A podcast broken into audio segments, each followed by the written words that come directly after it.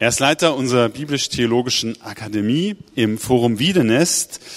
Er unterrichtet Sexualethik, Ethik, praktische Theologie und einige Dinge mehr. Und er hat schon viel unterrichtet. Denn Horst, wie lange bist du schon in Wiedenest? Entschuldige, ich muss gerade mal das, weil ich den Dings vergessen hatte, den Adapter, mich anstöpseln. Wie lange ja, Matthias, bist du schon in Wiedenest? Du glaubst es nicht, 1985, äh, vor 30 Jahren bin ich nach Wiedenest gekommen. Wahnsinn. Ja. Also fast so alt wie ich bin. Genau. Da warst War, du noch in war, den warum Windeln. lacht ihr jetzt? Sie lachen über dich, hoffe ich. Ähm, Nein, Ich sie rede denken, mit du euch siehst nochmal. älter Ja? aus, als du das Ja, jetzt der. Zahn der Zeit. Genau. Du bist begeisterter Motorradfahrer. Ein Stück. Doch, doch. Doch, ne? Du Ja. bist begeisterter Mountainbiker. Das geht Auch nicht mehr das. so, dir wurde es geklaut. Also wer eins übrig hat, nimmt Horst gerne an. Oh, danke, ja. Du bist leidenschaftlich in anderen Themen unterwegs und heute in diesem Thema, ja, Geschlechter, Identität, Mann und Frau. Ich würde gerne noch für dich beten und dann starten wir. Lieber Herr, möchte ich für Horst um Segen bitten, um Weisheit uns in dieses Thema hineinzuführen von deinem Wort, auf die Situation in der Gesellschaft gut einzugehen und uns wirklich fit zu machen, einfach gut und weise auf Fragen einzugehen, auf Fragen, die Menschen auch haben, die dich gar nicht kennen, die auch gar nicht deine Werte kennen. Und Herr, lass uns da wirklich weise und nicht überhebliche Informanten und Ratgeber sein. Amen. Amen. Danke. Abschied von Mann und Frau. Wohin geht unsere Gesellschaft? Ist das Thema, das mir gestellt worden ist. Ähm, es ist, wie Martin gestern schon sagte, nicht unbedingt der erbaulichsten Themen eins, aber ein wichtiges.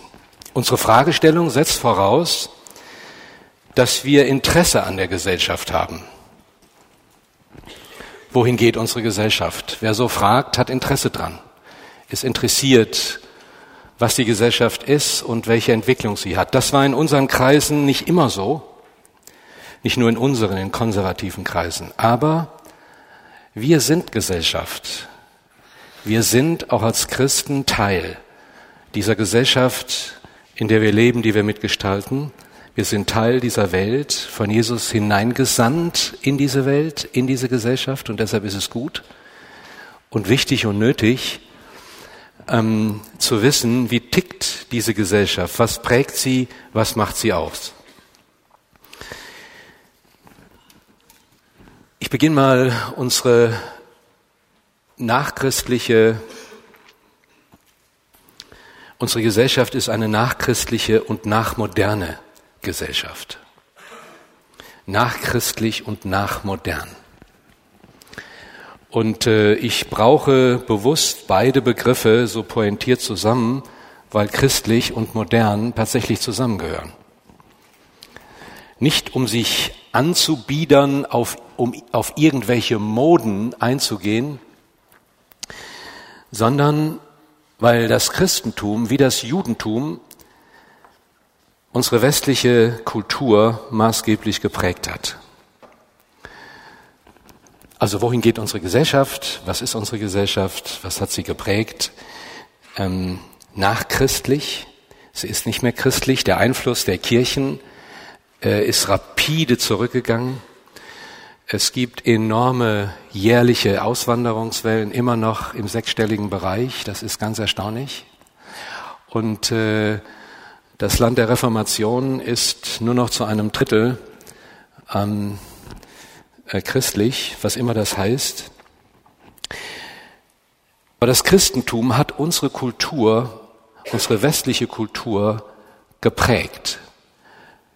Das jüdische und das christliche Werteverständnis sowie die Aufklärung und der Humanismus sind die drei Quellen, die unsere Kultur und Gesellschaft maßgeblich geprägt haben und strukturiert haben und ein Wertebewusstsein geschafft haben, das seinen Niederschlag findet ähm, in den internationalen Menschenrechten, die 1948 formuliert worden sind, im deutschen Grundgesetz 1949, so dass man sagen kann, Die Leitkultur der westlichen Welt, die Leitkultur unserer Gesellschaft, das ist ja ein Begriff, der heute im Zeitalter politischer Korrektheit nicht unumstritten ist, hat seinen Niederschlag gefunden in diesem Grundgesetz.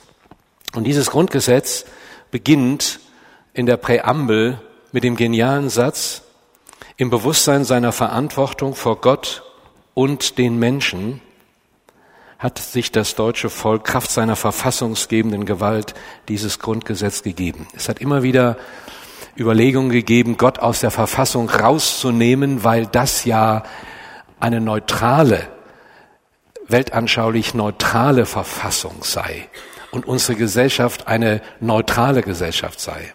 Aber anders als in Frankreich, wo es den Laizismus gibt, die totale Trennung, ist das bei uns etwas anders. Und das berühmte Zitat von ähm, Wolfgang Böcken, Ernst Wolfgang Böckenförde, einem der bekanntesten Staatsrechtler Deutschlands, äh, bringt dieses Verhältnis auf den Punkt. Er hat 1976 in seinem berühmten Buch Staat, Gesellschaft, Freiheit folgende Aussage gemacht. Der freiheitliche säkulare Staat lebt von Voraussetzungen, die er selbst nicht garantieren kann. Nochmal, der freiheitliche, säkularisierte Staat lebt von Voraussetzungen, die er selbst nicht garantieren kann.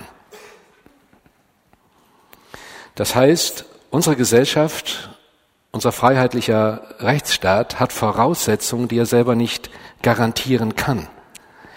Und das ist das große Wagnis, sagt Böckenförde, ähm, dass der Staat darüber wacht und über diesen Werten, aber er kann sie selber nicht schaffen. Und damit drückt Böckenförde das Dilemma eines modernen freiheitlichen Rechtsstaats aus, der werteorientiert agieren will. Er hat Werte, aber er kann sie selber nicht geben. Er kann keine christlichen Werte geben. Er kann sie höchstens schützen. Er kann die Präambel schützen in Verantwortung vor Gott. Und den Menschen hat sich das Volk diese Verfassung gegeben. Und vor 2010 hat Böckenförde das nochmal präzisiert und ich zitiere ihn. Vom Staat her gedacht braucht die freiheitliche Ordnung ein verbindendes Ethos, eine Art Gemeinsinn bei denen, die in diesem Staat leben. Die Frage ist dann, woraus speist sich dieses Ethos, das vom Staat weder erzwungen noch hoheitlich durchgesetzt werden kann? Man kann sagen, zunächst von der gelebten Kultur. Aber was sind die Faktoren und Elemente dieser Kultur? Da sind wir dann in der Tat bei Quellen wie Christentum, Aufklärung und Humanismus, aber nicht automatisch bei jeder Religion. Zitat Ende. Das heißt, die Werte, die unsere Gesellschaft ausmacht, kann der Staat nicht schaffen. Sie sind vorgegeben. Und die waren seit 2000 Jahren die Werte des jüdisch-christlichen Werteverständnisses und seit der Aufklärung der freiheitliche humanistische Ansatz. Und deshalb werden wir auch heute aufgefordert von Politikern, die Bundeskanzlerin hat es gerade kürzlich gesagt, Anfang des Jahres, dass sie appelliert an die Kirchen, an die Religionsgemeinschaften, sich einzubringen. Und sie hat es noch konkreter gesagt, dass sie sich wünscht, dass Christen deutlicher und lauter über ihre Werte sprechen. Denn die Regierung ist keine Sonntagsschule, ist keine Kirche. Sie kann nicht predigen. Aber die Kirchen haben Werte sind sie sich dieser Werte bewusst. Ich gehe mal ein auf einige Grundrechte. Die Würde des Menschen, Artikel 1.1, ist unantastbar. Sie zu achten und zu schützen ist Verpflichtung aller staatlichen Gewalt. Artikel 3, alle Menschen sind vor dem Gesetz gleich. Männer und Frauen sind gleichberechtigt. Artikel 3.3, niemand darf wegen seines Geschlechts seiner Abstammung, seiner Rasse, seiner Sprache, seiner Heimat und Herkunft, seines Glaubens, seiner religiösen und politischen Anschauung benachteiligt oder bevorzugt werden. Niemand darf wegen seiner Behinderung benachteiligt werden. Artikel 3.3 ist der Grund, warum viele mit der Quotenregelung äh, zum Beispiel nicht einverstanden sind, weil sie darin einen Verstoß gegen das Grundgesetz sehen, weil Menschen aufgrund ihres Geschlechts, weil sie Frauen sind, bevorzugt werden. Oder Behinderte werden bevorzugt. Das würde dem Gleichheitsrecht, das im Grundgesetz niedergelegt ist, widersprechen. Artikel 4, die Freiheit des Glaubens, des Gewissens und die Freiheit des religiösen, weltanschaulichen Bekenntnisses sind unverletzlich. Das ist ein ganz, ganz hohes Gut, das zu schützen gilt. Und die Ereignisse der letzten Zeit zeigen, dass jetzt alle aus dem Schlaf aufgewacht sind und merken, es ist überhaupt nicht selbstverständlich, dass Menschen ihren Glauben, ihre Überzeugung, egal mit welchem Stil sie das kommunizieren, dass sie ein Recht darauf haben, auf diese freie Meinungsäußerung. In anderen Ländern, wo diese Freiheitsrechte nicht gelten, werden Menschen unterdrückt äh, oder auch getötet. Und die Morde von Charlie Hebdo haben gezeigt, äh, wie brutal ernst das genommen wird. Artikel 6, Ehe und Familie stehen unter dem besonderen Schutz der staatlichen Ordnung. Artikel 6.2, die Pflege und die Erziehung der Kinder sind das natürliche Recht der Eltern. Ich sage das deshalb nochmal, das kennen Sie ja alles, weil ich nachher darauf zurückkommen muss, wenn wir uns mit dieser Frage beschäftigen, wohin gehen wir oder wohin geht diese Gesellschaft. Jede Mutter hat Anspruch auf den Schutz und die Fürsorge der Gemeinschaft. Ich will jetzt keinen Vortrag über das über die Grundrechte des Grundgesetzes halten, nur noch mal dran erinnern, das ist Ausdruck eines christlichen äh, Werteverständnisses, das davon ausgeht, ähm, Familie besteht aus einem Mann, einem Vater, einer Mutter und Kindern. Und dieses traditionelle Leitbild von Ehe und Familie liegt dem Grundgesetz zu äh, zugrunde. Vor einigen Jahren hat der damalige Bundeskanzler Gerhard Schröder in seiner Basta-Mentalität gesagt, geniale Formulierung, Familie ist, wo Kinder sind. Punkt. Und die damalige Familienministerin Christine Bergmann hat das präzisiert. Familie ist das Zusammenleben von Erwachsenen mit Kindern. Auch Alleinerziehende und Paare ohne Trauschein, die Kinder aufziehen, sind Familien. Jede andere Definition wäre eine grobe Missachtung der Realität. Knapp gesagt, Familie ist, wo Kinder sind. Das schließt Verheiratete, Unverheiratete, auch homosexuelle Paare, eigene und fremde Kinder mit ein.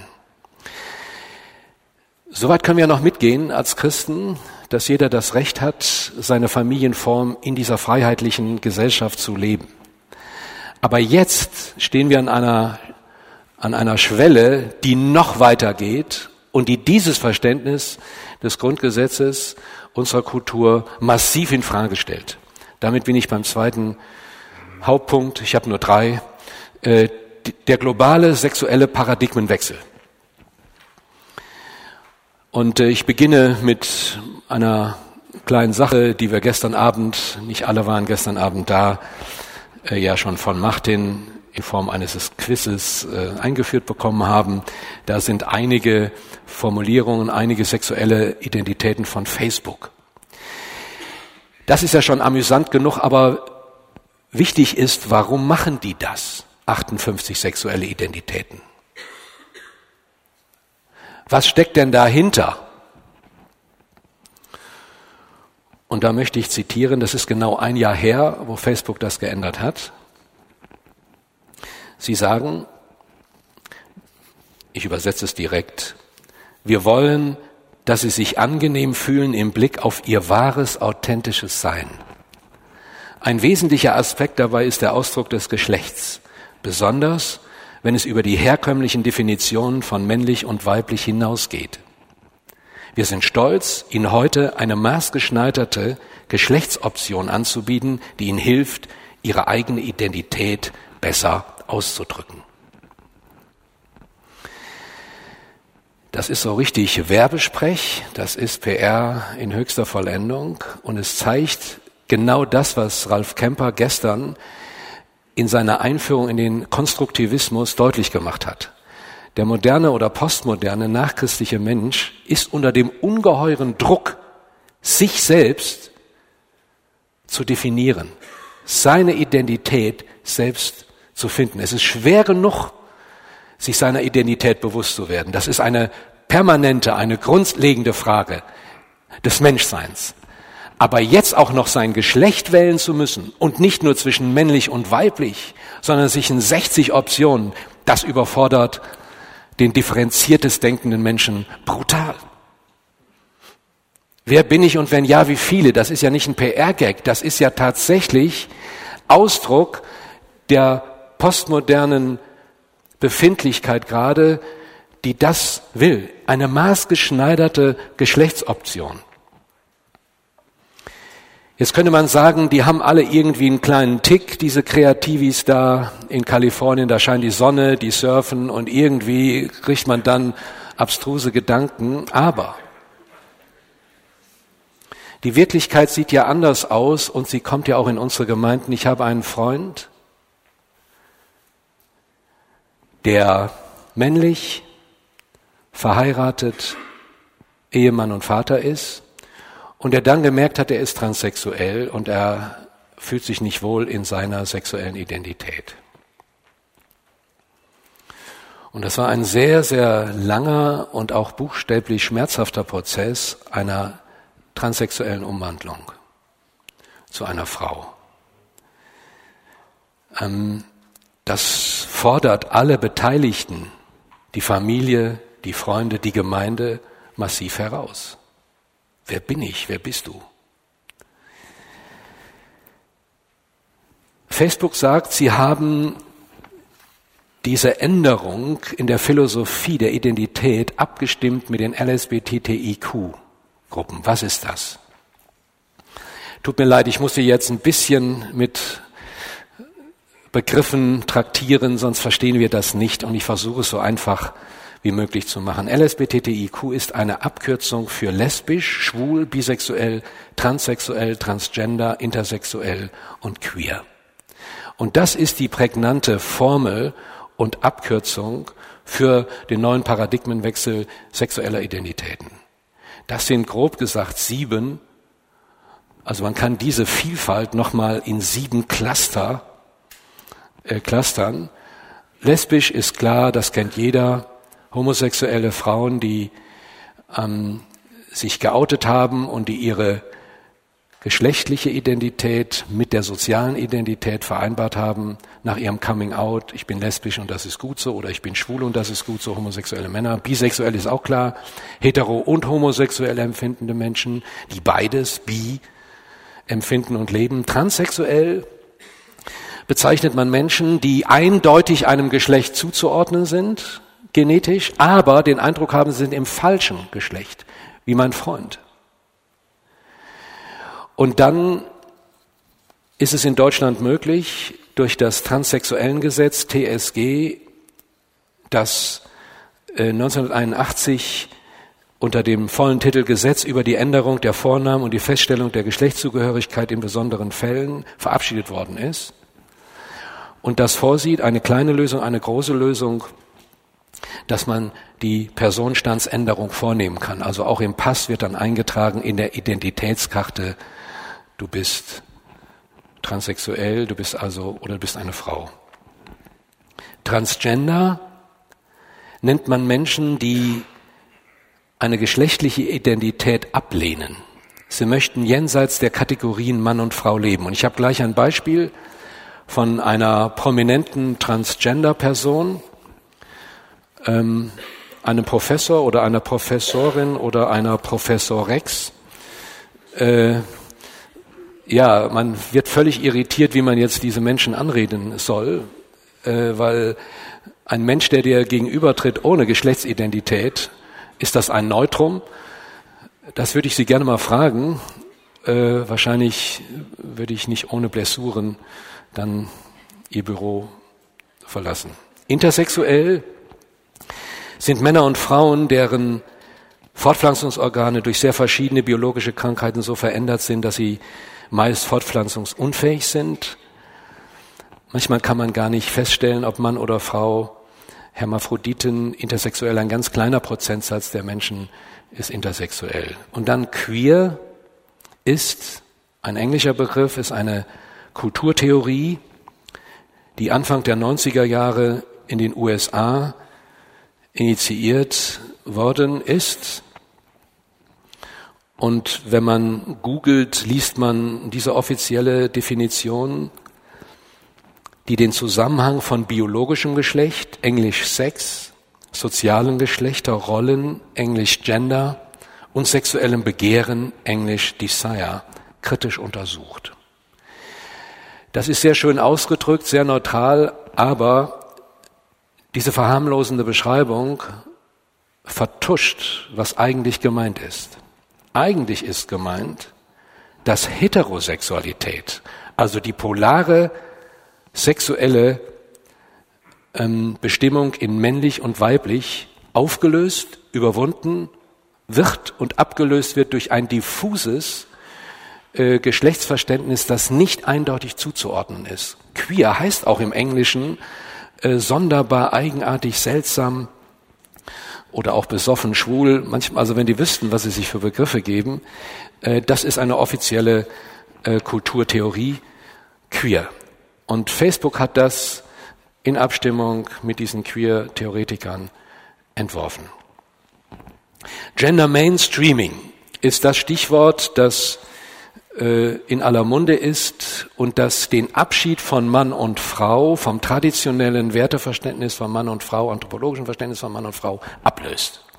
Was ist Gender Mainstreaming? Wenn man das googelt, kommt man sehr schnell auf die Homepage des Bundesministeriums für Familie, Senioren, Frauen und Jugend. Und äh, dort liest man, Gender Mainstreaming bedeutet, bei allen geschlechtlichen Vorhaben die unterschiedlichen Lebenssituationen und Interessen von Frauen und Männern von vornherein und regelmäßig zu berücksichtigen, dass es keine geschlechtsneutrale Wirklichkeit gibt. Das Leitprinzip der Geschlechtergerechtigkeit verpflichtet die Politik, Entscheidungen so zu gestalten, dass sie zur Förderung einer tatsächlichen Gleichberechtigung der Geschlechter beitragen. Wenn man das liest, und ich habe vor einigen Jahren mit einigen Kollegen in Berlin ähm, Frau von der Leyen getroffen, die Ministerin, die damals Familienministerin war und dieses äh, Ministerium geleitet hat. Und wir haben sie gefragt, Frau Ministerin, äh, wie verstehen Sie das mit diesem Leitbild Gender Mainstreaming? Und sie hat gesagt, liebe Leute, nicht was Sie denken, das ist einfach Geschlechtergerechtigkeit. Girls Day. Frauen fördern. Heute gibt's den Boys Day. Die Männer sind im Hintertreffen, soziologisch. Alarmstufe rot. Die lesen nicht mehr, die lernen nicht mehr, die werden abgehängt. Die Frauen hängen die sowas von ab. Äh, wie soll das mit dem Standort Deutschland, Hightech und überhaupt in Zukunft aussehen? Also Geschlechtergerechtigkeit, so wird Gender Mainstreaming äh, auf der offiziellen Homepage und in der Philosophie des Bundesministeriums gesehen. Da Dagegen ist ja nichts zu sagen als Christ, aber es geht um mehr. Und deshalb müssen wir etwas tiefer graben. Was ist Gender Mainstream? Wo kommt es her? Was sind die Auswirkungen? Und wie stehen wir, das ist der dritte Punkt als Christen dazu? Ich sage es ganz offen, es ist nach jahrelanger Beschäftigung mit diesem Thema für mich eine ideologische Kulturtheorie. Ganz vereinfacht geht es um folgende Unterscheidung zwischen diesen beiden Begriffen Sex und Gender.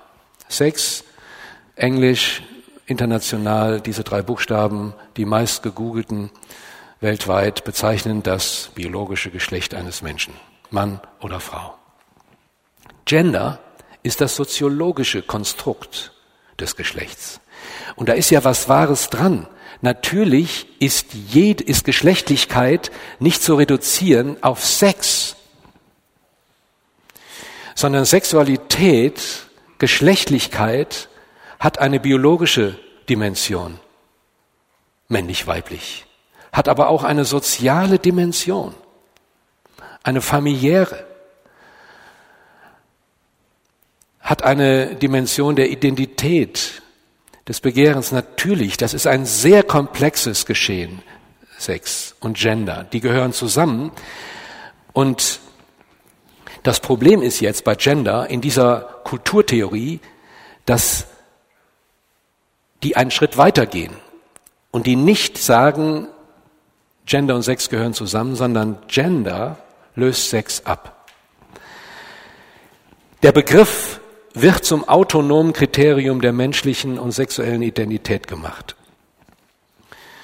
Ähm, Gender ist nicht an das biologische Geschlecht gebunden.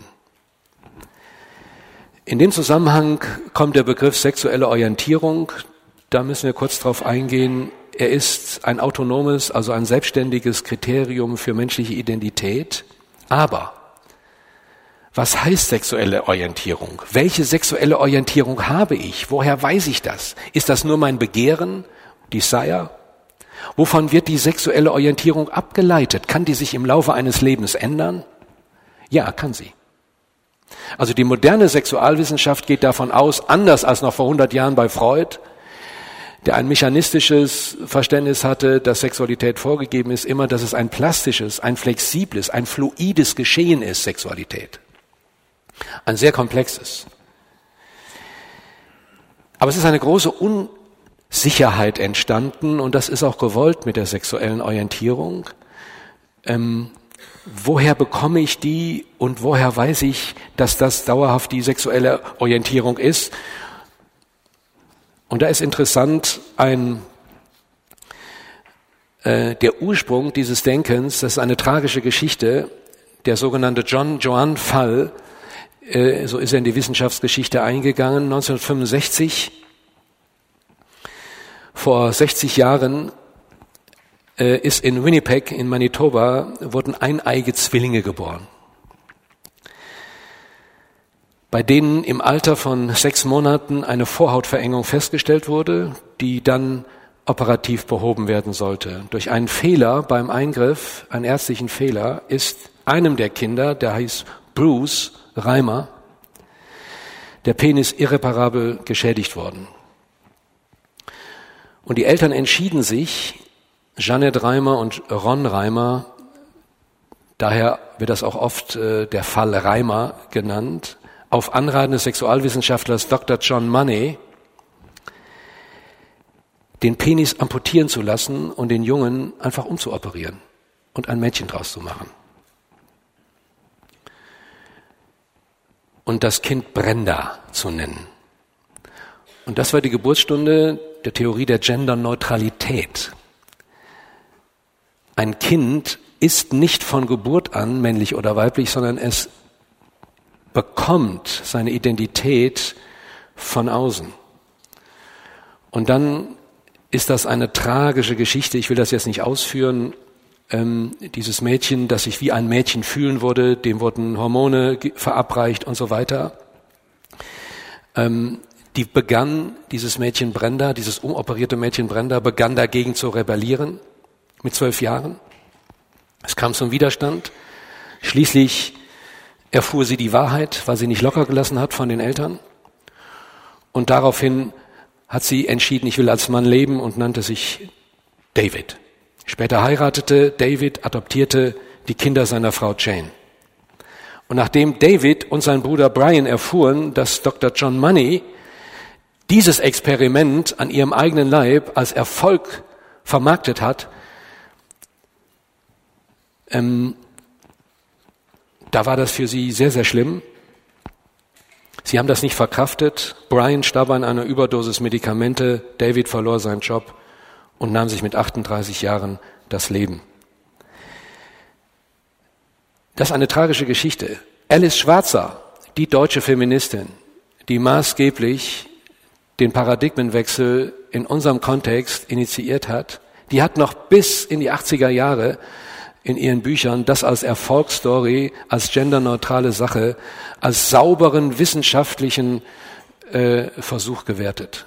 Mittlerweile musste sie äh, davon zurücktreten, weil das wissenschaftlich völliger Humbug ist und man heute, Sie können das auch gerne mal googeln, äh, Konsens hat, das war völlig ein Schuss in den Ofen.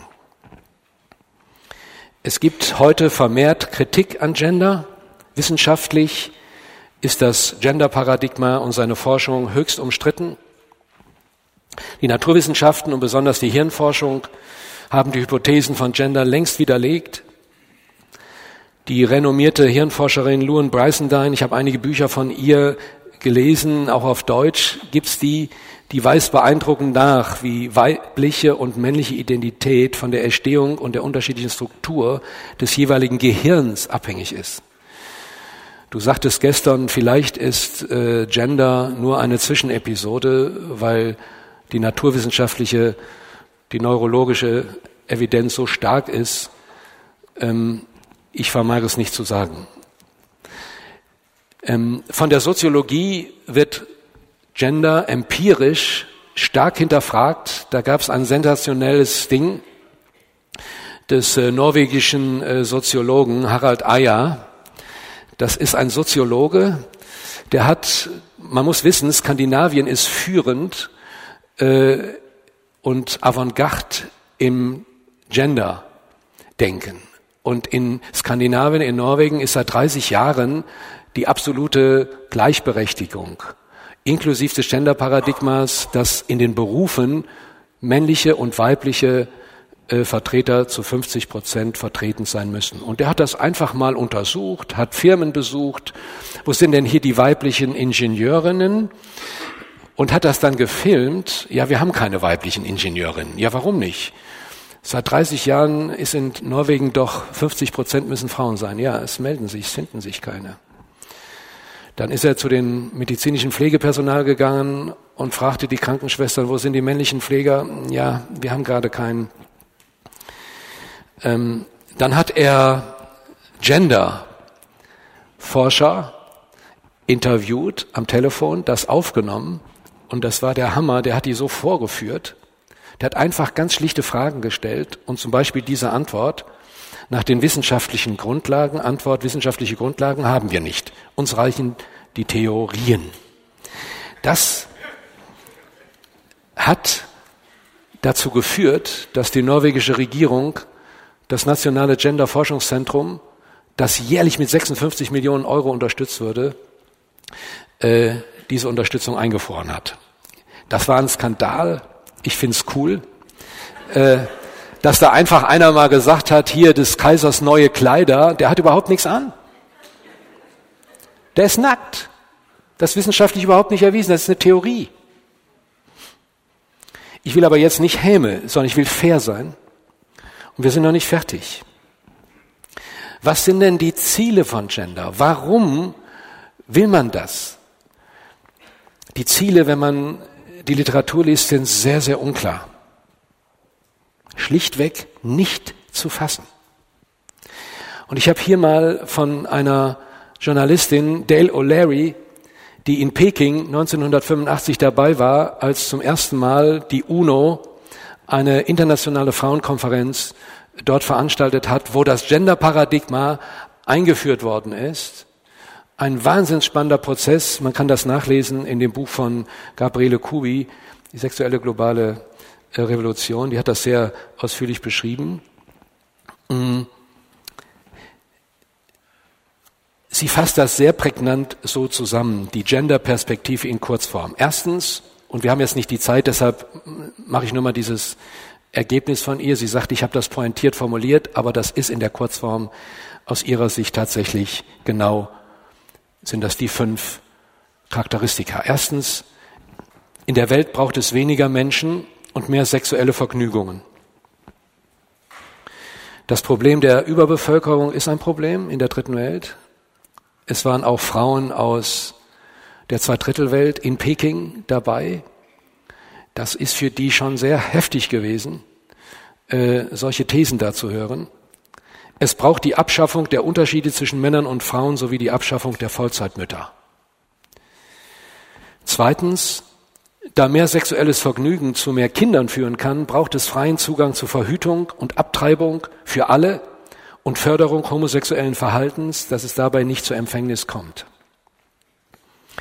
Wir haben gestern in dem Filmclip The Broken Circle diese beeindruckende Szene gesehen von diesem Musiker, dem Atheisten, der sich darüber aufgeregt hat, äh, dass der Papst die Kondome verbietet und nicht dazu beiträgt, dass es immer mehr Menschen gibt, die unwürdig leben. Drittens. In der Welt braucht es einen Sexual Sachkundeunterricht für Kinder und Jugendliche, der zu sexuellem Experimentieren ermutigt. Es braucht die Abschaffung der Rechte der Eltern über ihre Kinder. Und da komme ich gleich noch drauf zurück. Und das betrifft uns jetzt auch in Deutschland sehr direkt. Viertens, die Welt braucht eine 50-50 Männer-Frauen-Quotenregelung für alle Arbeits- und Lebensbereiche. Alle Frauen müssen zu möglichst allen Zeiten einer Erwerbsarbeit nachgehen. Dieser Druck, unter den Frauen gestellt werden dadurch, und weil das ein Querschnittsthema, ein gesellschaftspolitisches Querschnittsthema geworden ist, sind Frauen unter Druck, Familie und Beruf zu vereinbaren.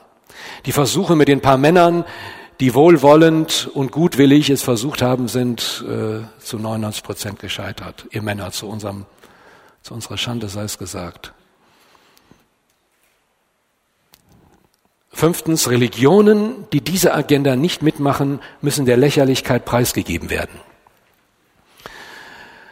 Und das ist vermutlich der letzte Punkt, der Grund, warum Christen sich sehr gut überlegen, und wir werden im Laufe des Tages noch darüber sprechen, auch im Kontext von politischer Korrektheit, was kann ich sagen in der Öffentlichkeit? Können wir für diese Werte eintreten, weil offiziell ein Paradigmenwechsel äh, sich vollzieht?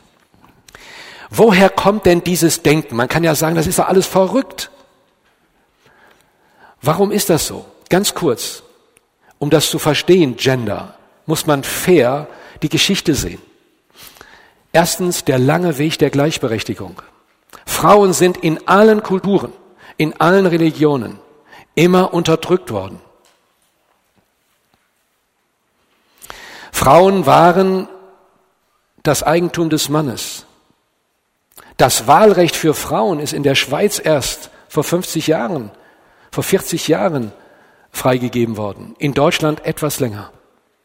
Aber noch in den 50er Jahren hier musste die Frau, wenn sie Arbeit suchte, ihren Mann fragen, der musste mit aufs Amt. Der lange Weg der Gleichberechtigung. Und da muss man sagen, das ist eine sehr berechtigte Forderung, Frauen aus der Unterdrückung, aus der Benachteiligung, aus der Diskriminierung rauszuholen. Und wenn Sie sagen, hey, das ist ja, wir sind hier in einer sehr komfortablen Situation. Aber Frauen in Indien, Frauen in Ägypten, Frauen in anderen Kulturkreisen, Frauen in der Türkei, jetzt vor ein paar Tagen. Zum ersten Mal, dass türkische Frauen in die Öffentlichkeit gehen, weil sie sagen, das nehmen wir nicht mehr hin, dass eine Psychologiestudentin vergewaltigt worden ist, verstümmelt worden ist, grausam umgebracht worden ist von einem Macho. Wir treten ein für die Befreiung und für das Selbstbestimmungsrecht der Frau. Das ist ein wesentlicher Punkt, den man auf dem Hintergrund geschichtlicher und kultureller Entwicklungen einfach sehen muss und würdigen muss. Dazu kommt die Verdichtung dieses Anliegens im Feminismus. Ich habe jetzt nicht die Zeit, auf unterschiedliche Spielarten des Feminismus, Gleichheitsfeminismus, Unterschiedsfeminismus und so weiter einzugehen. Nur ganz kurz, Simone de Beauvoir, die langjährige Lebensgefährtin von Jean-Paul Sartre, einem französischen Philosophen, Atheisten, Existenzialisten. Die hat den berühmten Satz in ihrem äh, Standardwerk geprägt, man wird nicht als Frau geboren, man wird dazu gemacht.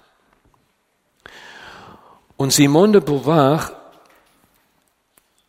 hat selber zwei Abtreibungen hinter sich und ist stolz darauf und tritt dafür ein, auf das Selbstbestimmungsrecht der Frau und gegen das Diktat der Mutterschaft. Weil sie sagt, Mutterschaft unterdrückt Frauen, bindet Frauen und lässt nicht ihr selbstbestimmtes Leben zu. Deshalb ist Mutter für die Feministinnen ein ganz schreckliches Schimpfwort. Und die Feministinnen, wie Alice Schwarzer, sind völlig irritiert, dass ihre Enkelinnen,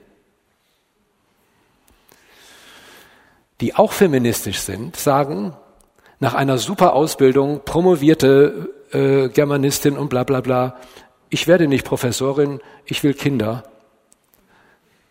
Meine eigene Tochter ist promovierte äh, Germanistin und ihre Professorin wollte sie fördern, dass sie das macht und sie war, und da habe ich das mitgekriegt. Äh, du musst dich heute rechtfertigen. Wie kannst du Kinder kriegen und Familie machen? Weil beides geht nicht im universitären Betrieb. Es geht natürlich, aber zu welchen Kosten? Ist das freies Selbstbestimmungsrecht? Und da ist heute ganz interessant, äh, ein neues Denken, dass junge Frauen sagen, wir sehen überhaupt nicht ein, wir wollen wirkliche Freiheit des Wahlrechts und wollen nicht unter dem Druck sein, weil Männer oder Ideologien meinen, wir müssten das vereinbaren, dass wir das so machen müssen. Es geht dann auch im Feminismus über die Überwindung männlicher Herrschaftsverhältnisse. Das muss man alles wissen, das muss man alles hören, da muss man sensibel für sein, weil es ist immer noch so. In vielen konservativen Kreisen äh, sind Frauen nicht wirklich frei und sie haben den Eindruck, äh, aus der Gnade mancher Verantwortlicher dürfen wir dann das und das. Judith Butler, auch gestern schon kurz erwähnt, ist die führende Gender-Feministin, die sagt, ähm, die Geschlechtsidentität Sex und der Geschlechtskörper sind soziale äh, Konstruktionen. Und sie sagt, wenn ein Kind geboren wird, das war immer mein Argument, das ist doch so einfach. Ich war viermal dabei. Ich habe sofort gesehen, junge Mädchen, junge Mädchen und ich bin ein medizinischer Laie. Und dann sagt Judith Butler langsam, wer sagt denn, dass das ein Junge und ein Mädchen ist? Du, der Arzt, die Hebamme, die Sprache. Unsere Sprache ist ein soziales Konstrukt. Ein Mensch wird nicht als Mädchen geboren, als Frau, sondern dazu gemacht. Unglaublich, wie diese Frau das durchzieht ich bin beeindruckt. Sie sagt, Geschlechterordnung ist Illusion und es geht ihr um den Umsturz und die Veränderung der traditionellen Geschlechterrollen. Queer sind polyforme Identitäten. Ich sagte schon, 1985 die Weltfrauenkonferenz in Nairobi, 1995 in Peking, eine neue Gleichstellungsstrategie. Jetzt kommt es näher zu uns. 1997 hat die Europäische Union Gender Mainstreaming im Amsterdamer Vertrag als verbindliche Aufgabe für die Mitgliedstaaten der Europäischen Union festgelegt. 1998 trat diese Richtlinie in Kraft zur Umsetzung von Gender und seit dem 26. Juli 2000 per Kabinettsbeschluss in unserem Land. Das heißt, Gender ist ein Querschnittsthema. Wer heute studieren will, wer heute zur Schule geht, wer heute zur Kita will, Erzieherin wird, überall, es muss genderkompatibel sein. Anders geht es nicht. Was sind die Auswirkungen? Ganz schnell. Es ist ein gesellschaftliches Querschnittsthema. Es gibt mittlerweile 189 Gender-Lehrstühle an deutschen Universitäten, alle von Frauen, 66 akademische Zentren. Der Hannoveraner Ökonom Professor Dr. Günter Buchholz hat in seinen Forschungen alle angeschrieben und hat einen eigenen Fragebogen entwickelt. Und das Phänomenale ist, keiner dieser Gender-Lehrstühle hat geantwortet. Und er schreibt in seiner Untersuchung, man erfährt nicht, woran gearbeitet wird. Das ist der Hammer. Und das kostet Geld. Und jetzt kommen die Kirchen nach und haben auch Gender äh, und die neue Orientierungshilfe der EKD vom letzten Jahr ist schon Ausdruck und zeigt, dass man sich vom Leitbild Ehe und Familie, vom traditionellen verabschiedet hat. Hier habe ich mal ein Beispiel von dieser Profex Lan Hornscheid. Von ihrer Homepage habe ich gestern noch einen Screenshot gemacht. Lan Hornscheid. Und der Pfeil, das können Sie jetzt nicht lesen, deshalb lese ich es mal vor. Wenn Sie mit Professor Rex, ich weiß gar nicht, wie man das ausspricht, Profex Lanhornscheid Kontakt aufnehmen wollen, achten Sie bitte darauf, geschlechtsneutrale Anreden zu verwenden. Bitte vermeiden Sie alle zwei gendernden Ansprachen wie Herr, Frau, Lieber oder Liebe. Eine mögliche Formulierung wäre dann zum Beispiel sehr geehrtix Professix Lan Hornscheid.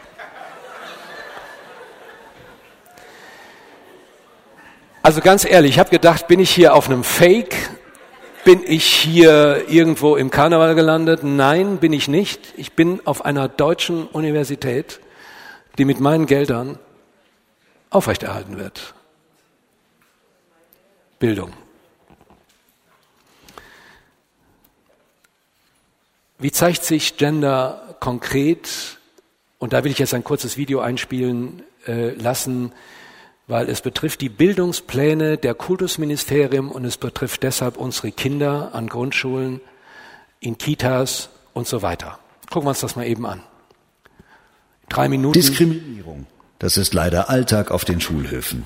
Meistens trifft es Minderheiten. Sie werden ausgegrenzt oder verhöhnt. Klar, hier muss die Schule handeln. Wie?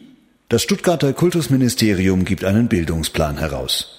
Darin steht, was die Schüler lernen sollen und wie sie ein respektvolles Miteinander leben können. Der kommende Bildungsplan für Baden-Württemberg wird von fünf Leitprinzipien bestimmt. Dabei fällt auf, unter jedem dieser Prinzipien wird darauf hingewiesen, in welcher Weise die Akzeptanz sexueller Vielfalt zusätzlich zu berücksichtigen ist. Anders gesagt, es geht um die Akzeptanz der LSBTTI-Lebensformen. LSBTTI, das steht für lesbische, schwule, bisexuelle, transsexuelle, transgender, intersexuelle. Schön und gut. Doch halt, warum findet gerade diese Gruppe einen so prominenten Platz in den Leitprinzipien? Ist sie besonders stark von Diskriminierung betroffen? Dazu hat die Antidiskriminierungsstelle des Bundes eine Umfrage durchgeführt. Sie zeigt, diskriminiert werden Schüler größtenteils aufgrund ethnischer Herkunft, Behinderung, Alter, Geschlecht und Religion. Die sexuelle Identität ist in rund drei Prozent der Fälle der Anlass. Müssten also die Leitprinzipien nicht ergänzt werden durch eine besondere Berücksichtigung kultureller Differenzen, eine besondere Berücksichtigung der Vielzahl körperlicher Beeinträchtigungen und so weiter? Natürlich wird das nicht getan. Warum also nur das Thema sexuelle Vielfalt? Und das, obwohl in höheren Klassen längst über verschiedene sexuelle Orientierungen gesprochen wird. Könnte es sein, dass es doch um mehr geht als um Toleranz? Zum Beispiel darum, ein bestimmtes Menschenbild zu verankern? Was ist denn eigentlich mit sexueller Vielfalt gemeint? LSBTTI-Gruppen empfinden, dass es viele sexuelle Identitäten gibt. Jeder muss selbst entscheiden, zu welchem Geschlecht er gehört und zu welchem er sich hingezogen fühlt. Das soll nun dank Bildungsplan jeder so empfinden. Entscheidend soll nicht mehr das biologische Geschlecht sein, sondern das soziale Geschlecht, auf Englisch Gender.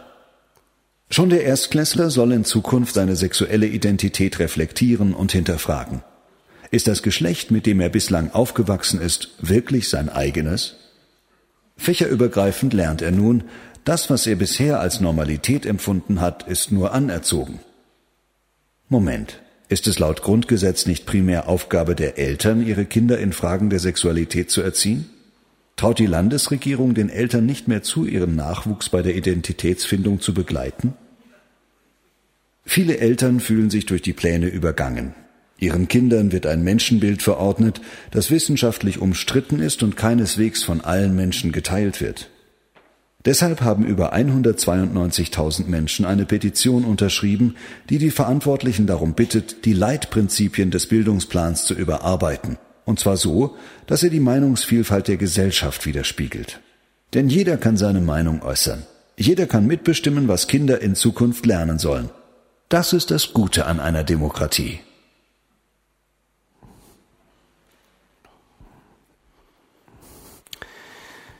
Vielen Dank. Sie haben das äh, mitgekriegt. Vielleicht, es ist in Baden-Württemberg, diese Petition hat in kurzer Zeit sehr viele Befürworter gehabt. Das hat dazu geführt, dass der Kultusminister äh, sich gestellt hat. Aber im Grunde äh, ein bisschen zurückgerudert ist aber nicht wirklich. In NRW, in Niedersachsen äh, ist es ähnlich. Das heißt, dieses Gender-Paradigma kommt jetzt auf die Basis der Bildung, der Ausbildung und betrifft uns als Eltern. Und wenn Sie eben zugehört haben, ein Ziel ist unter anderem, äh, die Kinder der Einflusssphäre der Eltern zu entziehen und sie anders zu, zu prägen. Also es geht wirklich um ein neues Paradigma, um einen neuen Denkrahmen, um ein neues Wertebewusstsein äh, im Blick auf die Identität von Mann und Frau. Und das kann uns nicht egal sein. Man kann sagen, ich will es jetzt auch nicht zu hoch hängen, das gibt sich alles wieder, das wäre schön, aber nicht von alleine, sondern wir sind gefragt, uns klar zu machen, wie stehen wir dazu. Um das zu können, müssen wir natürlich wissen, um was es geht und was die Ziele äh, sind. Ganz kurz, Kampf der Geschlechter ist neben Gender nach wie vor ein großes Thema, auf das ich jetzt gar nicht so ausführlich eingehen kann. Ähm, Im letzten Jahr ist dieses äh, bemerkenswerte Buch von Hannah Rosin erschienen, Entschuldigung, 2013, äh, Das Ende der Männer und der Aufstieg der Frauen. Als ich das gelesen habe, da war ich schon erschüttert, weil sie ist Soziologin, eine US-amerikanische Soziologin, und sie weist einfach brutal sachlich nach, äh, rein statistisch, wie in US-Amerika, in Nordamerika, äh, sie nennt das das Rätsel der fehlenden Männer, wo das herkommt. Ihre Beobachtungen lassen für sie keinen anderen Rückschluss zu, als dass, Zitat, am Ende einer 2000-jährigen Periode der Menschheitsgeschichte eine neue Ära erreicht ist und es kein Zurück gibt. In der Geschichte der USA waren in 2009 erstmals mehr Frauen als Männer beschäftigt. An allen Hoch- und Fachhochschulen auf der ganzen Welt, mit Ausnahme Afrikas, sind Frauen in der Überzahl. Es entwickeln sich ganz neue Ehemodelle und vor allem scheint es, als sei die sogenannte natürliche Ordnung ins Wanken geraten. Es gibt keine natürliche Ordnung, nur die Dinge, wie sie sind. So, das neue Paradigma äh, stößt jetzt in eine Situation, wo das alte traditionelle Werteverständnis erodiert, nicht überzeugend gelebt wird und von der Philosophie, von der Politik her als Querschnittsthema tatsächlich implementiert ist. Wir haben jetzt nicht die Zeit, auf die Reaktion der Männer einzugehen. Ähm, wie, die werden sehr verunsichert. Da gibt es auch eine Fülle von Literatur. Sehr spannend fand ich das Buch äh, von Ralf Böhnt ähm, mit dem Titel Das entehrte Geschlecht. Ähm, wir müssen an anderer Stelle, und das tun wir auch in Wiedenest, darüber nachdenken, wie können wir Männer und Frauen in ihrer Identität stärken, als Mann und als Frau zu leben, wenn uns das wichtig ist. Oder wenn wir sagen, Gender ist okay, das neue Paradigma kann jeder selber gucken, dann wird es schwierig und vor allen Dingen, was sagt das Wort Gottes, was sagt Gott dazu, zu dieser ganzen Sache. Noch einen weiteren Aspekt, der postmoderne Verzicht auf Identität, das ist auch ein spannendes Thema und ist eine Folge dieser Verunsicherung. Ähm, da kommt dieses Rollenverständnis voll durch. Ich bin meine Rolle, die ich spiele. Harald Schmidt sagte kürzlich in einem Interview, hat das sehr gut auf den Punkt gebracht. Er akzeptiere sich voll und ganz als Charaktermaske.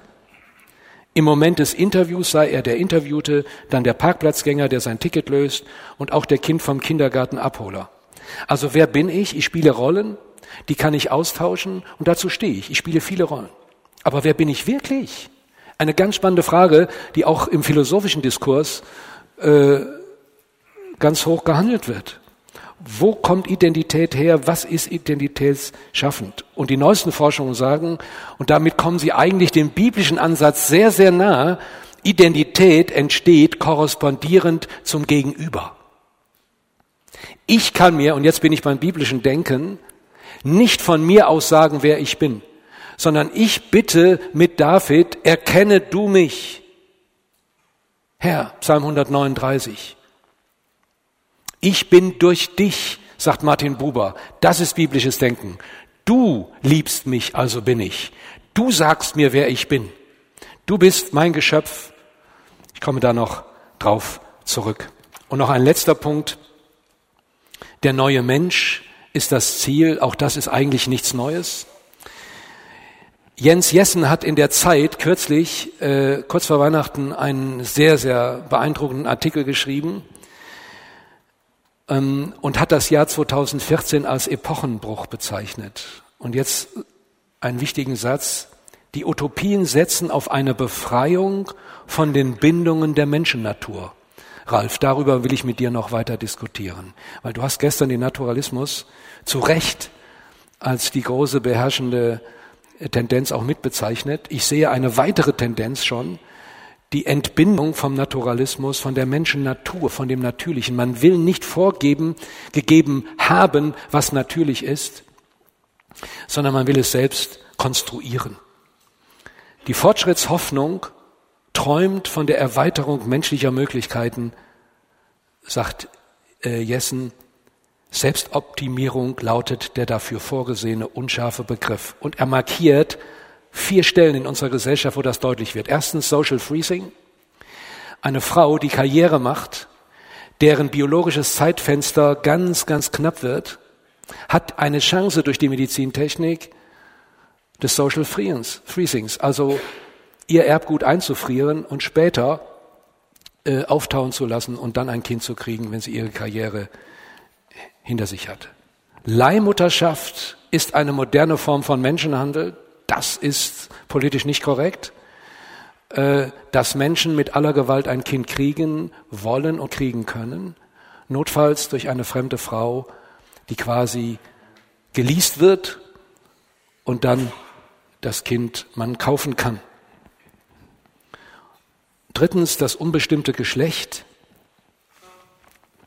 Das kann man im Pass eintragen lassen. Ich will nicht mein Geschlecht festlegen lassen als männlich oder weiblich. Und wenn es dann schließlich mit der Lebensplanung doch nicht geklappt hat oder man depressiv ist oder sonst was geworden ist, dann kann man immer noch zur Sterbehilfe greifen und selbstbestimmt sterben. Das steckt letztlich dahinter. Und deshalb haben wir es hier nicht mit harmlosen Dingen zu tun, sondern mit extremen Herausforderungen an unser christliches Glaubensverständnis und ethisches Verständnis. Wie viel Zeit habe ich überhaupt noch? Da, jetzt käme der dritte Punkt. Fünf Minuten? Zehn Minuten? Danke. Martin, gut. Wofür stehen Christen? Erstens für Weltoffenheit, Toleranz und Menschenrechte. Christen werden in unserer Gesellschaft in diesem Klima ganz schnell an den rechten Rand gedrückt als Fundamentalisten, als, wie ich gestern gelesen habe, ultrakonservative, äh, rechtsextremistische, an den extremistischen Rand gedrückt. Hallo? Seid ihr gaga? Ich fühle mich nicht angesprochen. Und ich wehre mich auch dagegen, zu sagen, wir sind die Mitte. Und wer nicht die Mitte ist, der ist extrem, links oder rechtsextrem. So, weil sich die Mitte verschoben hat, gesellschaftlich, vom christlich-jüdischen Werteverständnis und dem aufklärerisch-humanistischen hin zu einem anderen, ist natürlich, sind natürlich Leute, die traditionell denken, plötzlich rechts. Extremistisch. Sondern die Frage ist, wie gehen wir damit um? Gelassen. Und wir werden heute Abend darüber, denke ich, noch heftig diskutieren. Denn so verrückt das ist, einerseits wird gesagt, such dir deine Schublade selbst. Aber wehe, sie stimmt nicht mit deiner Vorgabe überein, dann wird eine Schublade aufgemacht, rechtsextrem, ultrakonservativ und zack, bist du drin und kommst nicht mehr raus. Oder kriegst das Etikett homophob oder Genderdiskriminierer oder was weiß ich nicht alles. Deshalb ist es wichtig, sachlich zu sein und sich bewusst zu sein, wow, das Christentum trägt zur Freiheit und zur Befreiung des Menschen bei. Das ist ganz wichtig, auch geschichtlich. Als Christ trete ich für Glaubensfreiheit ein, auch für die Glaubensfreiheit von Muslimen und für die Glaubensfreiheit von Atheisten und Hinduisten und auch Fundamentalisten meinetwegen sofern sie im Rahmen des Grundgesetzes und dieser Werte leben. Und Christen haben 1876 in Amerika, das fand ich sehr beeindruckend, ein baptistischer Christ natürlich auch für die Freiheit für Muslime und Juden und nicht nur für den eigenen Glauben eingetreten. Das heißt, ich freue mich und trage dazu bei, dass hier in meiner Stadt, in unserer Stadt, natürlich Moscheen gebaut werden und die die Freiheit ihres Glaubens haben. Und wir gehen noch einen Schritt weiter. Wir besuchen diese Menschen, denn es sind Geschöpfe Gottes, Geliebte. Christen sind weltoffen. Christen sind interkulturell. Christen begegnen Muslime mit Respekt. Sie lassen sich einladen. Ich habe sie eingeladen. Ich bin eingeladen worden. Es war köstlich. Es war gut. Und das ist die Basis, auf der wir über unseren Glauben sprechen können. Und dann wird schnell deutlich, ich glaube anders als ihr. Und das ist kein Problem. Aber wir hauen uns nicht tot, sondern wir lassen uns leben. Und wir fördern uns.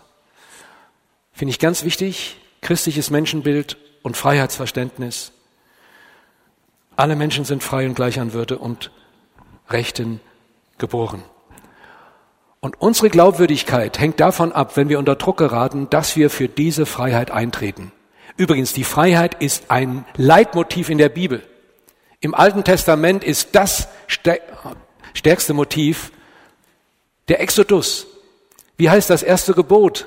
Das erste Gebot. Ich bin der Herr dein Gott.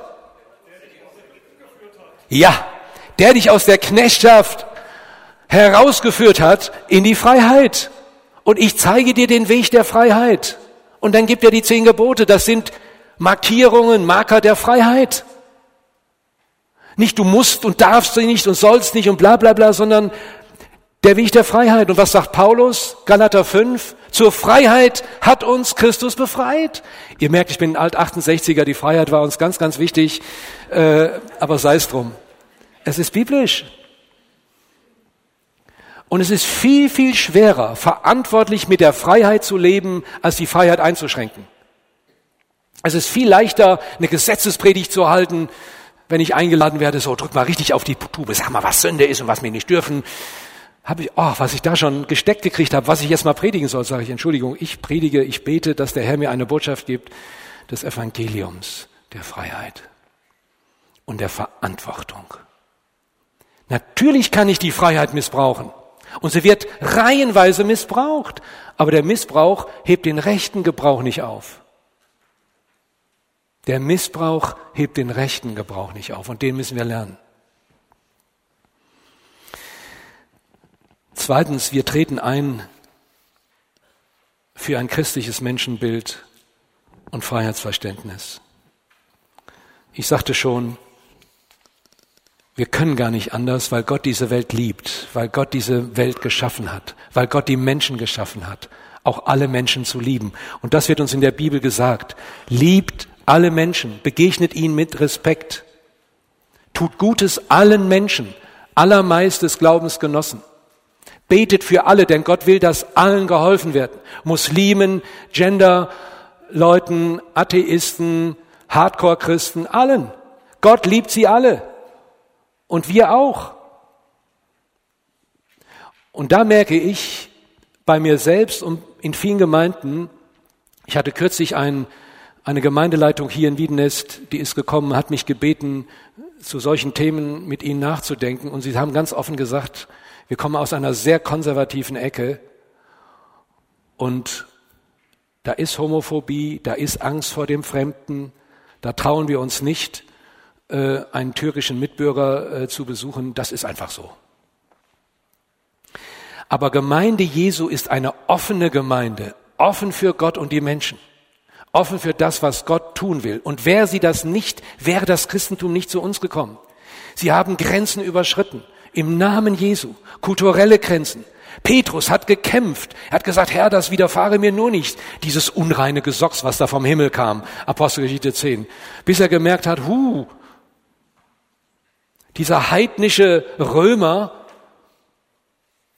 der ist vielleicht gar nicht unrein. Vielleicht ist er von Gott geliebt. Vielleicht soll ich dem das Evangelium sagen. Und er wird Christ. Das ist ja der Hammer. Es ist faszinierend zu sehen, wie viele Muslime in unserer Zeit Christen werden. Gott schickt sie zu uns und wir sind offen, sind tolerant und lieben sie. Warum? Gott schafft den Menschen in seinem Bild. Ich kann das jetzt nur antippen, das ist ein wunderbares Thema. Nirgendwo habe ich solch eine würdevolle Formulierung von Menschen gesehen, im Bild Gottes geschaffen. Genesis 1, lasst uns Menschen machen, uns ähnlich. Und Gott schuf den Menschen in seinem Bild. Im Bild Gottes schuf er ihn und er schuf ihn als Mann und als Frau. Gott schafft den Adam als Ich und Isha, als Mann und Frau. Und er sagt, seid fruchtbar und mehrt euch. Ganz einfach. Mann, Frau, liebt euch, seid fruchtbar, vermehrt euch. Macht euch die Erde untertan. Herrscht über sie in einer dienenden, segnenden Weise. Ich habe mich manchmal gefragt, Herr, bist du so naiv gewesen? Hast du nicht gewusst, was du da geschaffen hast? Hast du das nicht verhindern können? Wenn Gott das verhindert hätte, die freie Entscheidung gegen ihn, dann hätte er Freiheit verhindert. Aber Liebe geht nur mit Freiheit. Du kannst Liebe nicht erzwingen. Du kannst ermutigen, lieb Gott von ganzem Herzen und deinen Nächsten wie dich selbst. Und dazu gehören Atheisten, oberbergische Nachbarn, muslimische Mitbürger, das ganze Programm. Der Mensch als Bild Gottes, auch als Sünder, ist er im Bild Gottes geschaffen. Und das erfordert Respekt.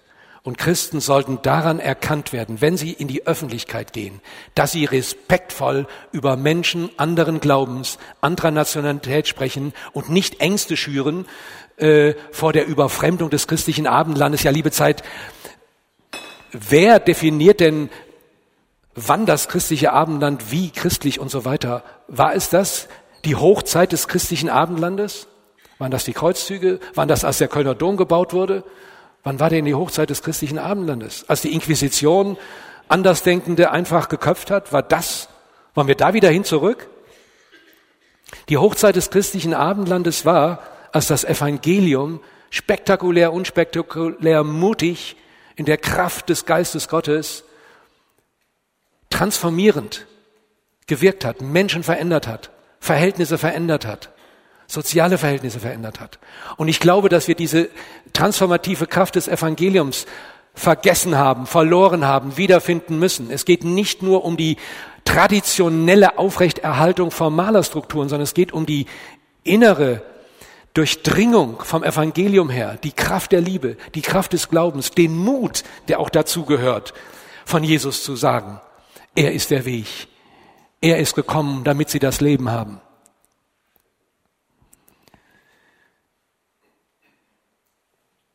Lasst uns nicht irritiert werden. Lasst uns auf die Grundlage kommen, durch die wir wissen können, was gut ist. Es ist dir gesagt, Mensch, was gut ist, heißt es im Propheten Micha. Es ist dir gesagt. Und Jesus sagt, als man ihn anredete, guter Meister, was soll ich tun? Was nennst du mich gut? Es ist nur einer gut. Gott ist gut. Und was er sagt, ist gut. Und was er tut, ist gut. Davon bin ich überzeugt. Es ist gut, dass er den Menschen so geschaffen hat. Und ich möchte ein Mensch Gottes werden, der seine Identität in diesem Zuspruch Gottes, has, Gottes findet. Wer ich auch bin, du kennst mich, dein bin ich, o oh Gott. Und dann kann ich anderen Menschen sagen, warum ich an diesen Gott glaube. Warum ich mich, wenn ich mich mit anderen Religionen beschäftigt habe und mit Philosophien beschäftigt habe, trotzdem sage, keiner ist wie du. Dieses Konzept von Liebe, von Freiheit, von Hoffnung, von Perspektive, von Segen, das gibt's nirgendwo. Ich habe manchmal die Befürchtung, wir sind nicht mehr überzeugt, dass Gott gut ist. Wir sind nicht mehr überzeugt, dass der Weg der Freiheit gut ist. Und dazu gehört Mut, das zu sagen, Gott ist gut. Und das bedeutet, die bipolare Geschlechtlichkeit von Mann und Frau aufrechtzuerhalten, die integrale Komplementarität. Wir sind aufeinander angewiesen. Wir Männer brauchen Frauen. Ihr Frauen, die Frauen brauchen Männer. Kinder brauchen Eltern. Eltern brauchen Kinder. Singles brauchen Verheiratete, Verheiratete brauchen Singles. Ein geniales Konzept der Komplementarität, der Ergänzung. Und deshalb sehe ich im Reich Gottes eine komplexe, eine weite Dynamik der Liebe Gottes. Und da sehe ich auch die Chance. Leute, es ist nichts Neues, was wir erleben. Als Paulus nach Korinth kam, was hatte er dort vorgefunden? Ein interreligiöses, ein interkulturellen Melting Pot einer antiken Großstadt. Sklavenfreie, ein unglaubliches Durcheinander, ethischer Niedergang, Prostituierte im Gottesdienst, Älteste, die zu Prostituierten gingen. Wir würden uns die Haare raufen. Und er schreibt den Korinthern im ersten Kapitel, ich danke Gott für euch alle. Hallo? Warum? Weil Gottes Gnade in euch ist. Ey, wir leben nur von der Gnade Gottes. Und das ist für mich ein starkes Motiv, für dieses gute Konzept Gottes einzutreten. Und der letzte Punkt, christliches Ethos und Selbstbestimmung.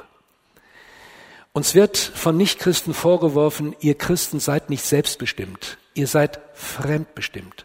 Und meine Erfahrung ist, viele Christen leben auch fremdbestimmt. Sie sind unsicher, sie sind ängstlich, sie wissen nicht, warum sie das glauben und warum sie das tun sollen und das nicht. Und ich möchte ermutigen, gewiss zu werden, selbstbestimmt zu leben, nicht im autonomen, aufklärerischen Sinn, ich brauche Gott nicht, sondern weil Gott mich nicht vergewaltigt, weil Gott mich nicht als Marionette zieht, weil Gott mich mit einem Willen ausgestattet hat, mit der Entscheidungsfähigkeit, will er mich heilen, erlösen, dass ich selbstbestimmt seiner Bestimmung lebe, dass ich willentlich seinen Willen tue, dass ich gerne seinen Willen tue. Und nicht, weil ich muss und gar nicht weiß warum. Wir dürfen aufrecht gehen. Paulus sagt, aus Gottes Gnade bin ich, was ich bin. Zweimal ich. Als junger Christ wurde ich sozialisiert, das dicke Ich muss sterben. Der Wille muss sterben. Das ist eine schlimme Sozialisation. Ich habe mir Jahre, fast Jahrzehnte vieles nicht zugetraut. Immer die Angst, bin ich das jetzt? Muss ich nicht gebrochen sein? Nein, Gott erlöst uns, befreit uns als Mann, als Frau, in seinen Geboten zu leben, seinen Weg zu gehen. Und das ist ein guter Weg. Also, ich habe keine Angst vor Gender. Mich jammert es. Je älter ich werde, desto mehr, muss ich wirklich sagen, jammert es mich, wie verirrt Menschen sind. Und mir kommen wirklich manchmal die Tränen. Ich, es hat jetzt mit Weinerlichkeit nichts zu tun. Ich glaube, eine Not ist, dass Christen wahrgenommen werden, oft als moralisch von oben herab, Ängste schürend, Fremdes ausschließend. Aber wenn Christen wahrgenommen werden als Menschen, die selber gebrochen sind, die selber ihren Weg suchen, die demütig und mutig an Gott und seinem Wort festhalten, dann öffnen sich Türen. Wenn Christen sagen, ich weiß es auch nicht, aber ich vertraue mich Gott an. Wenn Christen sagen, ich habe auch Zweifel, ich habe auch eine Ehekrise mit Gottes Hilfe gemeistert. Ich bin auch nicht jeden Tag gut drauf. Das ist wichtig. Mensch werden. Authentisch werden und keine sozialen Konstrukte sich ankleben lassen. Auch kein konservatives, christliches, superbrüderisches oder allianzmäßiges oder charismatisches Konstrukt. Eine Identität aus dem Wort Gottes und aus der Liebe Gottes. Dafür möchte ich werben. Das erbitte ich selber, dass ich in dieser Weise mutig und demütig dieses gute Konzept Gottes von seiner Liebe sage, dass andere ermutigt werde. In diesem Sinne, jetzt höre ich mal auf. Danke. Gar nicht mehr so klar in der Gemeindebasis, wie man das denkt. Aber die Leitung sagt, ist nicht unser Thema. Also die Frage erinnert mich so ein bisschen äh, ähm, Knacken, Panzerknacker-Mentalität ist mir jetzt ein bisschen fremd, aber ich glaube, ich verstehe, was gemeint ist. Ähm, das ist wirklich ein Problem äh, und eine Herausforderung. Ich würde sagen, mit Geduld und Liebe und Mut äh, deutlich machen, äh, dass die Herausforderungen so groß sind und nicht einfach nur äh, so weitermachen wie bisher, sondern von Gott auch mehr erwarten. Ähm, und viel beten und sich Gleichgesinnte suchen und freundlich dranbleiben an den Themen, sie immer wieder einbringen. Dazu müsste ich die konkrete äh, Situation natürlich kennen. Genau, aber das sagte ich bei der Frage so, vielleicht der Kirchenleitung einfach mal eine konkrete Situation vorstellen und was würden Sie machen? In der Praxis wird es dann oft sehr markant und man merkt, wie hilflos man an manchen Stellen ist, wenn praktische Beispiele vor einen stehen. Deshalb auch eine zweite Frage zu einem praktischen Beispiel. Wie sollen, dürfen, können wir in Gemeinden mit homosexuellen Menschen umgehen? die ihre Homosexualität offen leben möchten, also eine Möglichkeit, oder die vielleicht versteckt darunter leiden, dass sie nichts dazu sagen dürfen, weil sie dann sofort von allen beäugt werden wie ein Affe im Zoo. Also das kann ich gar nicht in zwei Sätzen sagen. Das ist so ein komplexes Thema, mit dem wir uns, mit dem ich mich viel mit Gemeinden beschäftige, äh, referiere äh, und selber dran bin. Ähm, Tatsache ist, dass es auch in unseren Gemeinden homosexuell empfindende Menschen gibt und sie haben nicht oft nicht den Mut, äh, sich zu outen. Äh, also ich habe einige Freunde, die haben die Gemeinde verlassen, bevor es publik geworden ist, weil sie keinen Weg sahen, über ihre homosexuelle Neigung zu sprechen. Das ist sehr schmerzhaft zu sehen. Ich versuche den Kontakt zu halten und äh, ich möchte ermutigen, dass Gemeinden sich mit der Thematik ausführlich beschäftigen und einen Weg finden, ähm, wie ich das eben gesagt habe, wenn Gott alle Menschen liebt, dann liebt er auch homosexuell empfindende Menschen. Natürlich. Davon bin ich fest überzeugt. Die Frage ist, kann eine homosexuelle Lebenspraxis, wie das heute in unserer Gesellschaft äh, gesagt wird, ich bin schwul und das ist gut so und ich erwarte jetzt, dass ich hier nicht diskriminiert werde, sondern mein Modell leben kann, kann das in unserer Gemeinde, nach unserem Gemeindeverständnis möglich sein? Und da muss man äh, als Gemeindeleitung und als Gemeinde eine Antwort finden, wie man damit umgeht. Also es ist sehr komplex und äh, ich möchte Mut machen, sich damit ausführlich zu beschäftigen und nicht einfach mit schnellen Lösungen äh, dazu agieren. Die werden keinem gerecht. Es wird ja ein Seminar von dem Stefan Schmidt in diese Thematik hineingehen, auch gerade viele wissenschaftliche Hintergründe bringen. Das wird bei den Gesprächen und Diskussionen um diese Frage sehr wichtig sein, dass man sich dort auch ein Stück fachlich auskennt. Dann kommen so zwei, drei Fragen in die ganze Thematik hinein. Wie äußern wir uns als Christen in der Öffentlichkeit oder wie gehen wir auch mit Entwicklungen um?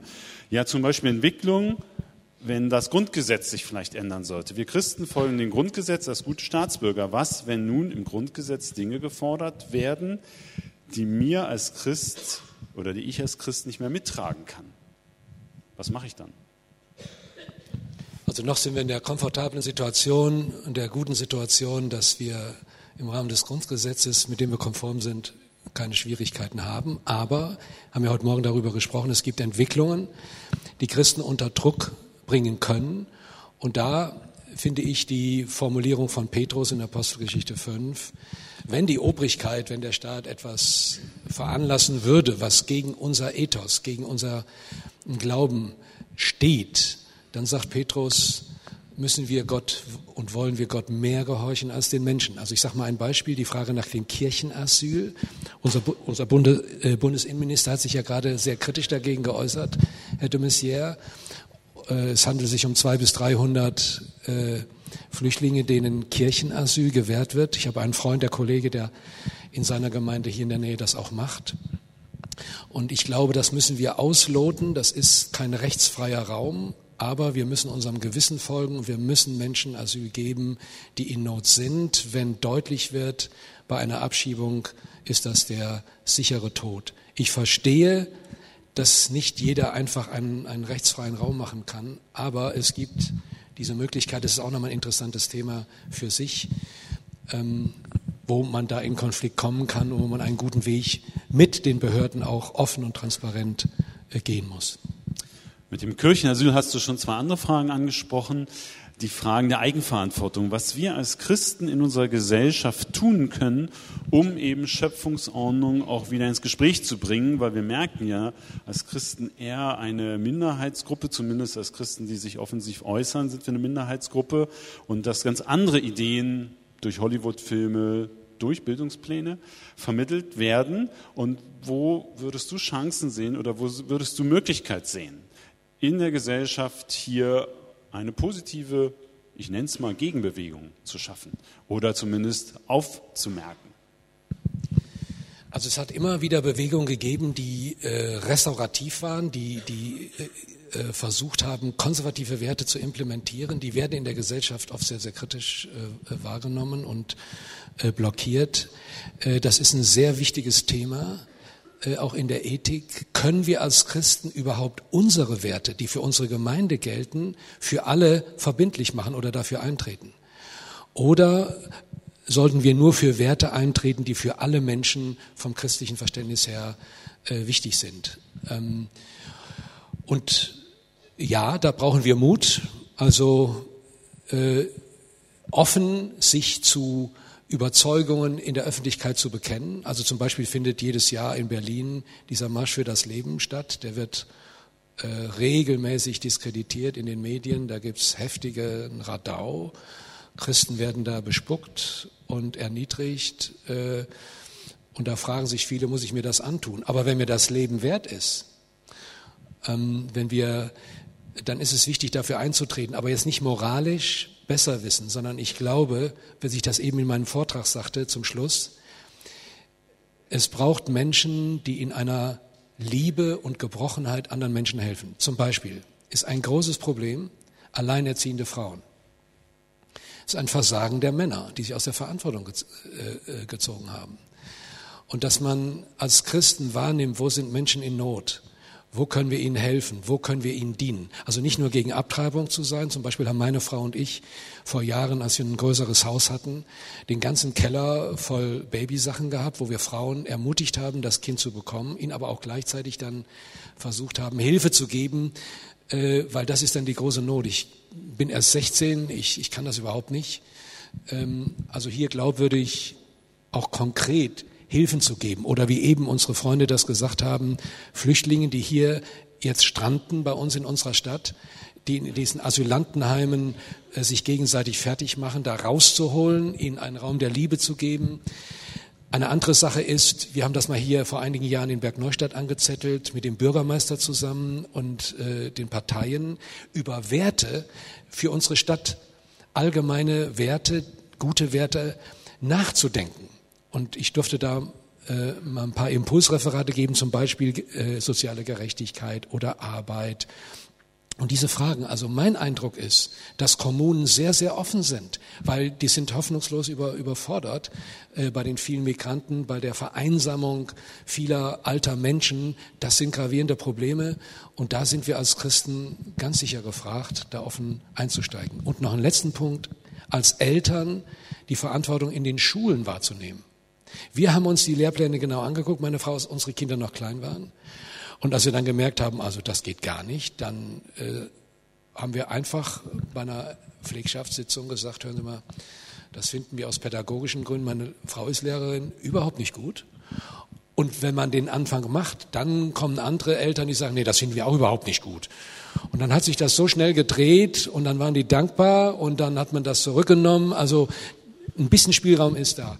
Wie wir eine Bewegung machen können, vielleicht heute Abend, wenn wir über die Frage in der Öffentlichkeit, das ist ja unser Thema. Genau, aber klarer Appell, persönlich die ja. Möglichkeiten, aber auch vielleicht als Gemeindegruppen im Bergischen Überleben, zum Beispiel gerade zwei Gemeinden, einen Reisebus Bus zu chartern, um zu diesem Marsch für das Leben, der im September stattfindet in Berlin, zu besuchen. Ja, vielleicht merkt man so alleine einen Tag dahin fahren, aber so einer Gruppe gleichzeitig vielleicht netter Berlin-Besuch und eben hier auch in der Öffentlichkeit, in der politischen Wahrnehmung, auch wenn es dann nicht immer angenehm ist, weil dann gibt es gleich die Gegendemos, Farbe zu zeigen, Positionen zu beziehen. Ne? In der Schule, das war eine nächste Frage, die hast du schon beantwortet.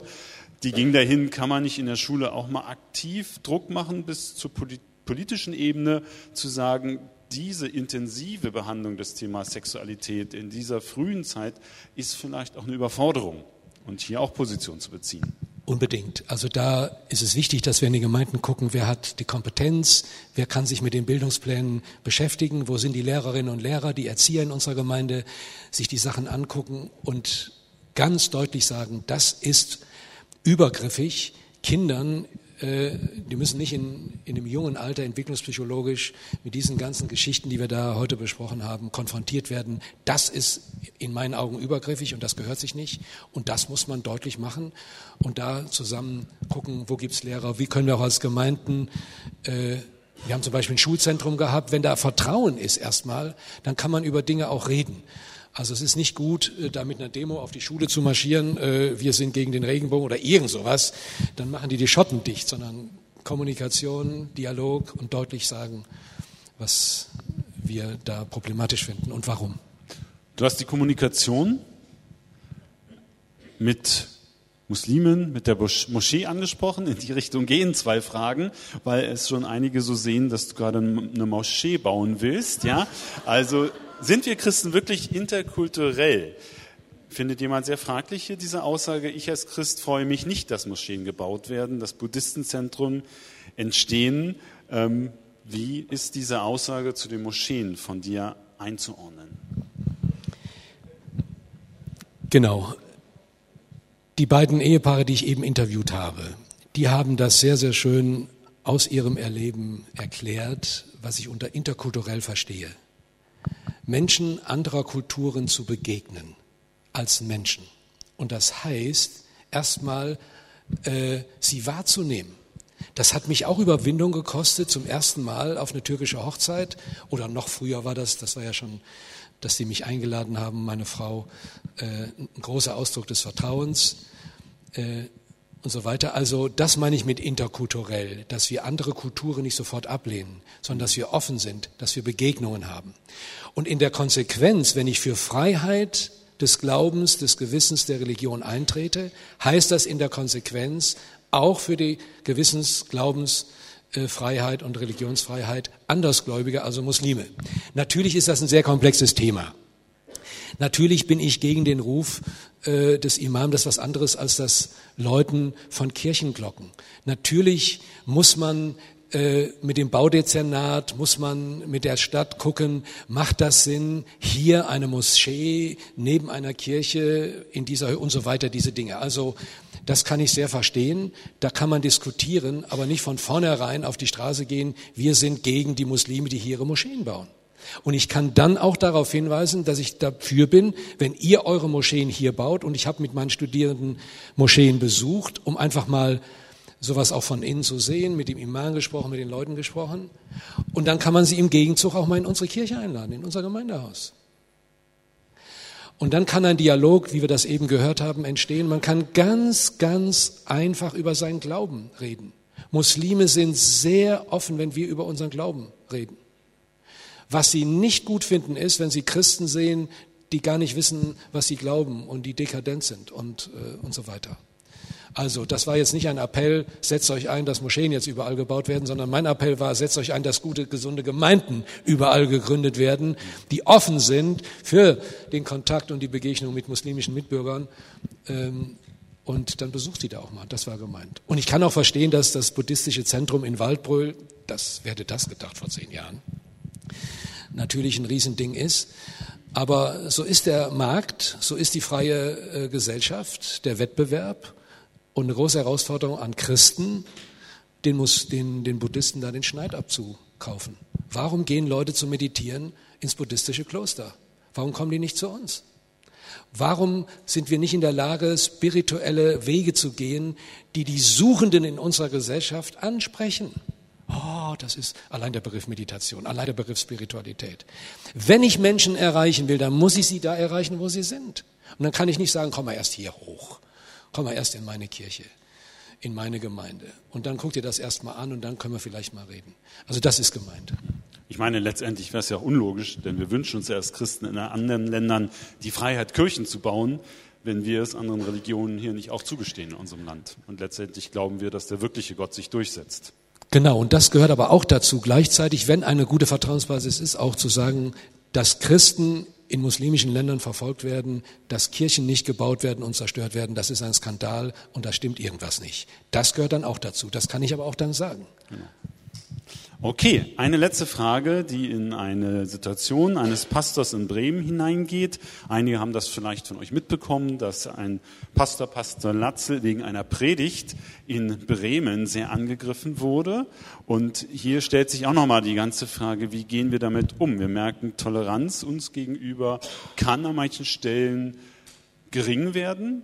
Wo ist vielleicht aber auch die Frage, wie formulieren wir Dinge weise, wichtig im Blick zu haben? Nimm uns mal da mit hinein, sag vielleicht noch mal ein paar Sätze für die, die das nicht mitbekommen haben, was da in Bremen vor einigen Wochen gerade abging. Denn das könnte jeder Gemeinde, die von euch die Predigten ins Internet stellt, auch passieren. Also erstmal finde ich es toll, dass eine Predigt eines evangelischen Pfarrers äh, so eine Resonanz kriegt. Und ich wünschte mir, dass unsere Predigten so auffühlen.